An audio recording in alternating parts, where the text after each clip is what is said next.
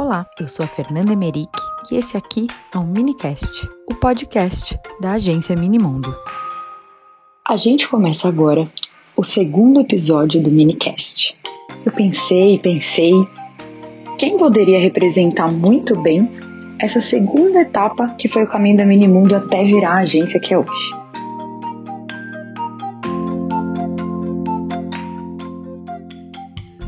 Eu comecei lá em revista, a gente falou com a Patrícia, contei para vocês também que quando a agência começou, a gente fazia produção de ambientes.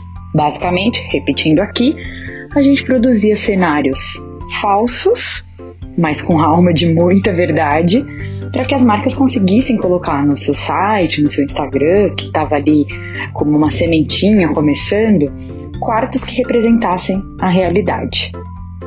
E tem uma marca que estava sempre presente com o seu produto chave, a Lorena Canals. A Lorena Canals é uma grife espanhola, assinada pela designer que deu nome à marca, a própria Lorena Canals. Acontece que a Lorena Canals tem toda uma trajetória até chegar aqui, representada pela Momi Decor. Os tapetes da marca, que são conhecidos por ser 100% algodão, por lavar em máquina, estavam presentes em quase 100% dos quartinhos que a gente ia fotografar desde a época da revista. Quando então comecei a fotografar para as marcas, ele também estava presente na maioria das lojas, que são então suas revendas. Ah, vale lembrar aqui, a Mob Decor é a distribuidora oficial da Lorena Canals aqui no Brasil, mas ela não vende direto para o público, tá? Então, que entram essas revendas como eu citei agora. Bom, o mais curioso é que a Lorena Canals, justamente por ser espanhola e produzir tudo lá, ela manda também as fotos de cada coleção que ela lança. E, bom, por que, que as marcas não podem trabalhar diretamente essas fotos? Obviamente que tem toda uma questão de autenticidade, que é muito gostoso produzir o seu próprio conteúdo. Mas não foi só por isso que a gente começou a encontrar tanto com a Lorena Canals, mas porque a linguagem que a gente importava de lá às vezes não convencia tão bem as mães daqui. Claro, a marca tem todo o seu marketing, tem todo o seu conceito e principalmente, tudo isso é muito real, tem muita qualidade. Acontece que na hora que a gente ambientava com o olhar de uma produtora brasileira, com o olhar de uma fotógrafa brasileira, com o toque de outros produtos que aquelas revendas também vendiam, a mãe entendia: opa, eu posso ter esse tapete aqui no meu quarto também, ele vai ficar legal. E aí o curioso é que a gente começou a usar cada vez mais as cores mais inusitadas iam entrando. Era tapete amarelo em quartinho de bebê, era tapete preto e branco em quarto de criança, enfim. Acabou que eu tive a sorte de acompanhar muito do crescimento da Momi Decor aqui, bem de pertinho, podendo trabalhar diretamente com o tapete, tocando nele, entendendo quem são as revendas. Mas e a trajetória desde o início? Bom, parei para pensar que eu não sei tanto. E que talvez se eu falasse com a Thaís Curti, que representa a Momi Decor aqui no Brasil e que é contato direto com a Lorena Canals lá na Espanha, afinal ela trabalha remotamente lá de Barcelona, talvez a gente pudesse não só compartilhar essa história que é tão importante aqui para Minimundo, mas também dar uma luz, dar uma inspiração para tanta marca que está começando ou que está passando por alguma dificuldade, enfim, trajetórias não são fáceis, mas eu acho que você vai entender, ouvindo a Thaís, que se a gente acredita no que a gente está vendendo, se a gente acredita na criação daquele produto, não tem como essa jornada não ser linda.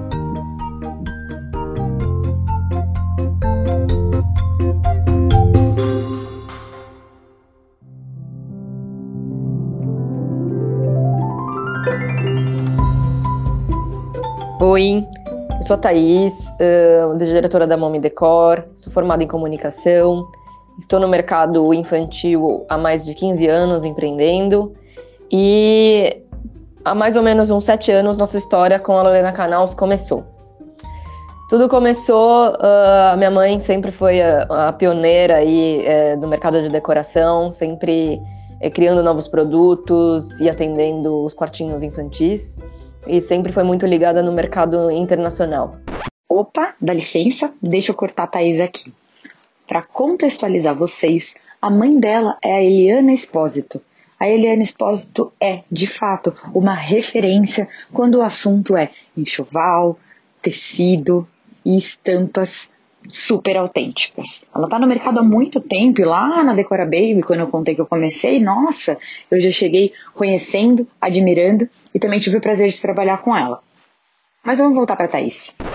E em uma dessas revistas internacionais ela encontrou a Lorena Canals e tinha muito a ver com o nosso estilo de vida pessoal é, e estilo de produtos que a gente procurava, produtos com design, feitos à mão uh, e naturais, né? Um, então fomos atrás da, da marca em uma viagem à Europa e na época a marca respondeu que infelizmente não estava fazendo exportações para outros países. Nós ficamos tristes, mas continuamos nosso caminho. Uns cinco anos depois, a marca entrou em contato novamente com a gente, é, porque ela havia começado a, a exportar para os outros países, e claro que foi de uma alegria imensa e grande interesse nosso em fazer essa parceria acontecer e dar certo num namoro muito antigo. Os pontos positivos foi que a gente aprendeu um, um mercado totalmente novo. Era uma demanda de mercado que existia, que estava latente. Uh, a gente notava que os quartinhos infantis não tinham muito, muita atenção quando as pessoas iam comprar. O tapete era a última coisa que compravam. E a gente sempre pensou que tapete é uma coisa que veste a casa, que é o que completa o ambiente, é alguma coisa essencial. Mas faltavam opções no mercado, opções de design diferente. Ah, eu vou ter que cortar de novo, Thaís. É só porque eu fico surpresa em ouvir isso e pensar quantos projetos que eu não ando vendo hoje em dia que partem do tapete. Então é muito legal saber que tudo começou assim tão despretensiosamente e tomou essa proporção, né? E para nós foi uma imensa alegria trazer e, e, reproduzir toda a nossa, nossa felicidade da marca uh, perante os lojistas e o consumidor final. Eu perguntei para a Thaís também quais foram os primeiros obstáculos para a gente já de cara saber que não, não é assim tão simples importar, trazer uma marca já consagrada lá fora. Os obstáculos iniciais foi primeiro entender é, o que é uma importação, é, fazer um pedido muito grande, é, é, um medo que dá na gente, uh, é, um risco muito grande, porque é uma importação que você tem que receber um container inteiro e tem que gerenciar todo esse volume, ter noção de volume, uh, criar um inventário, criar uma responsabilidade sobre um registro de importação que hoje quem importa sabe o, o quão burocrático e complicado é. Então, é, o espaço que a gente deveria dispor para receber um container foi, foram desafios que ao longo do tempo a gente foi aprimorando. Então, o nosso primeiro container ele chegou um dia antes de uma feira de decoração que a gente tinha se comprometido em participar. Recebemos o container de madrugada na nossa casinha, que era um showroom, com poucos metros quadrados. A gente teve que colocar caixas até, até no terraço de fora, no quintal de fora, porque não cabia, eram imensos. Foi, foi uma sensação de, de satisfação e de desespero. de como a gente vai é, armazenar tudo isso, como que a gente vai fazer essa gestão, essa logística, essa separação, mas empolgados de que o produto tinha chego para a primeira feira, para nossa inauguração. Estava super feliz. E para ajudar, o grande desafio estava chovendo no, na madrugada e assim foi trabalho de família, minha família inteira ajudando, meu marido, eu, todo mundo botando a mão na massa e fazendo acontecer. No dia seguinte, os donos da marca, da Lorena Canals, eles chegaram ao Brasil para nos conhecer. E a feira aconteceu com sucesso, a gente montou e foi aí o início de uma história muito linda que ainda tem muita coisa para evoluir, para acontecer.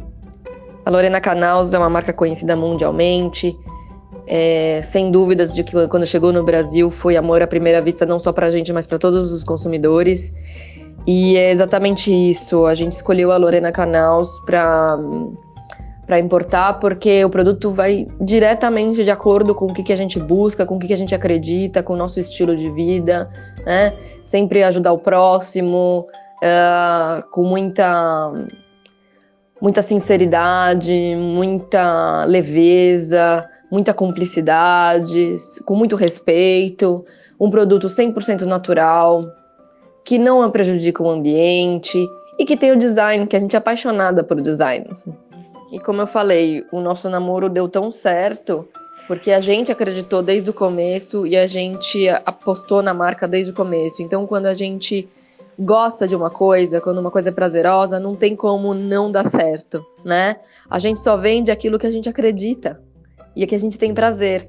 Então, foi, foi a melhor combinação que poderia ter acontecido e não, não veria outra pessoa a não ser nós, a não ser a Lorena, para dar esse casamento que deu tão certo.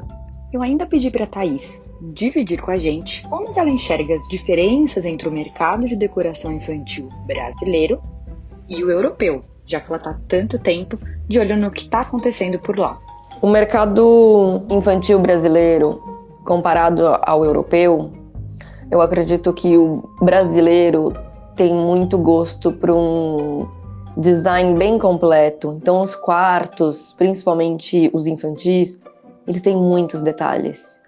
E a maioria dos consumidores, das mães, elas fazem questão de ter uma produção bonita, um quarto bonito, que seja aconchegante, né? E hum, o mercado europeu ele busca algo mais funcional, bem ecológico, só que na maioria das vezes mais minimalista. Hum, então eles são muito bons em design, uh, mas na hora de decorar uh, o quarto infantil, eles utilizam o mínimo possível, mas de um bom gosto extremo, assim.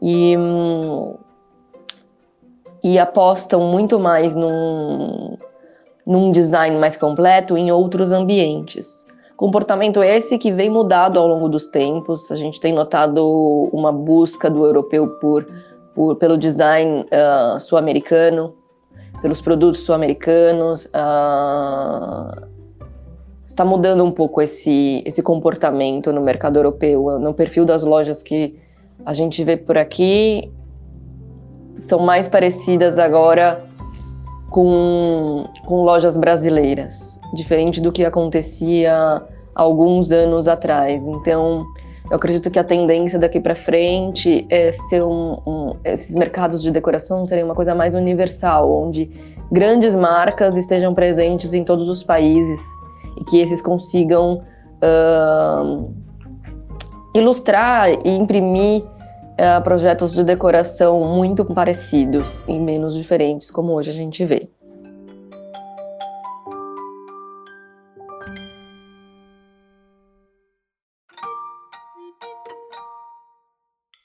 Outra coisa muito bacana que pessoalmente eu conheço da Momi, queria muito que ela dividisse um pouquinho com a gente, é a forma como ela enxerga e a forma como ela contribui para o melhor trabalho das revendas dela. A gente conhece aqui outras marcas que têm esse processo de revenda, mas eu sou muito fã do jeito que ela pensa tudo é, para as lojas que, que que encaram e que, e que se envolvem com Lorena Canals, né? Então acho bem legal a gente entender um pouquinho e, claro, sempre se inspirar.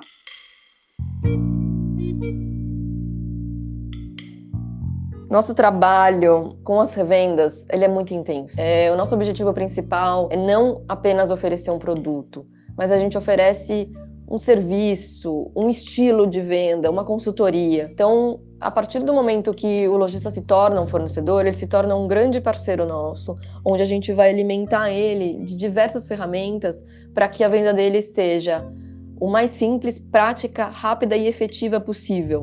Então, dentro da nossa equipe, existe a inteligência de prestar uma consultoria personalizada para cada cliente, produzir ferramentas de marketing, de divulgação, criar demandas dentro do mercado do consumidor final, está sempre uh, conectado a novas tecnologias. A gente, além da gente sempre estar tá oferecendo essas ferramentas de venda, a gente trouxe um produto maravilhoso, a gente batalha por ele e a gente pontua muito uh, essa visão do, do revendedor uh, versus a credibilidade uh, entre um produto original e um produto cópia dentro da, pró da própria loja, né?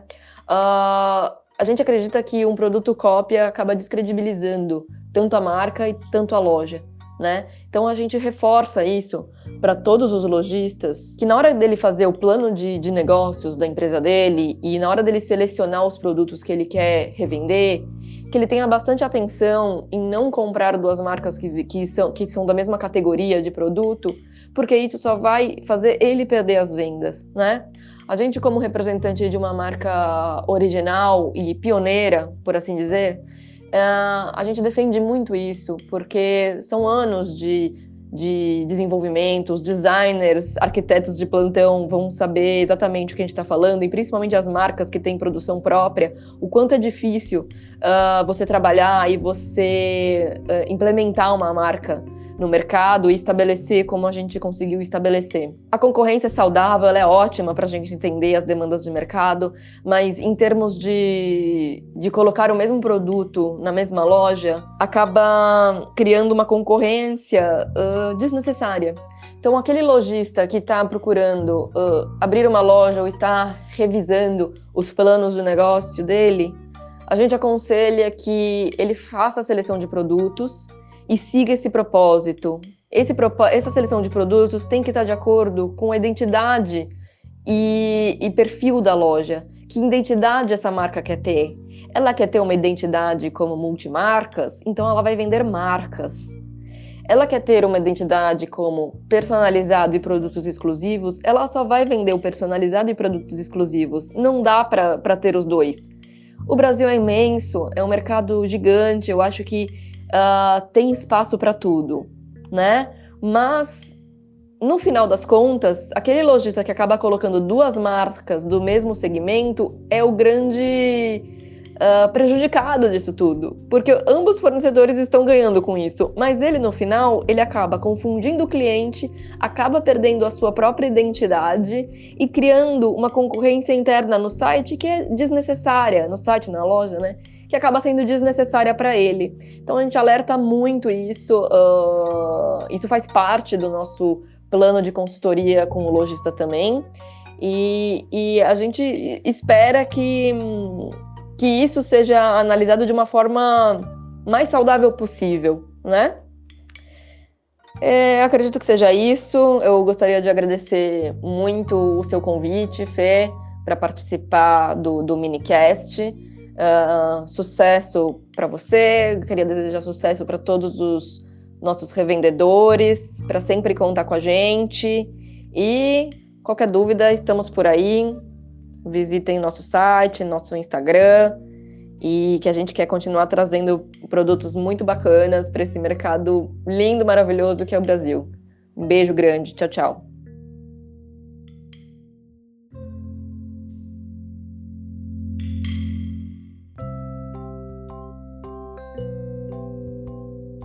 E aqui a gente encerra mais um minicast, o podcast da agência Minimundo, a voz do universo infantil. Espero que você tenha gostado e, claro, conto com você para o próximo episódio.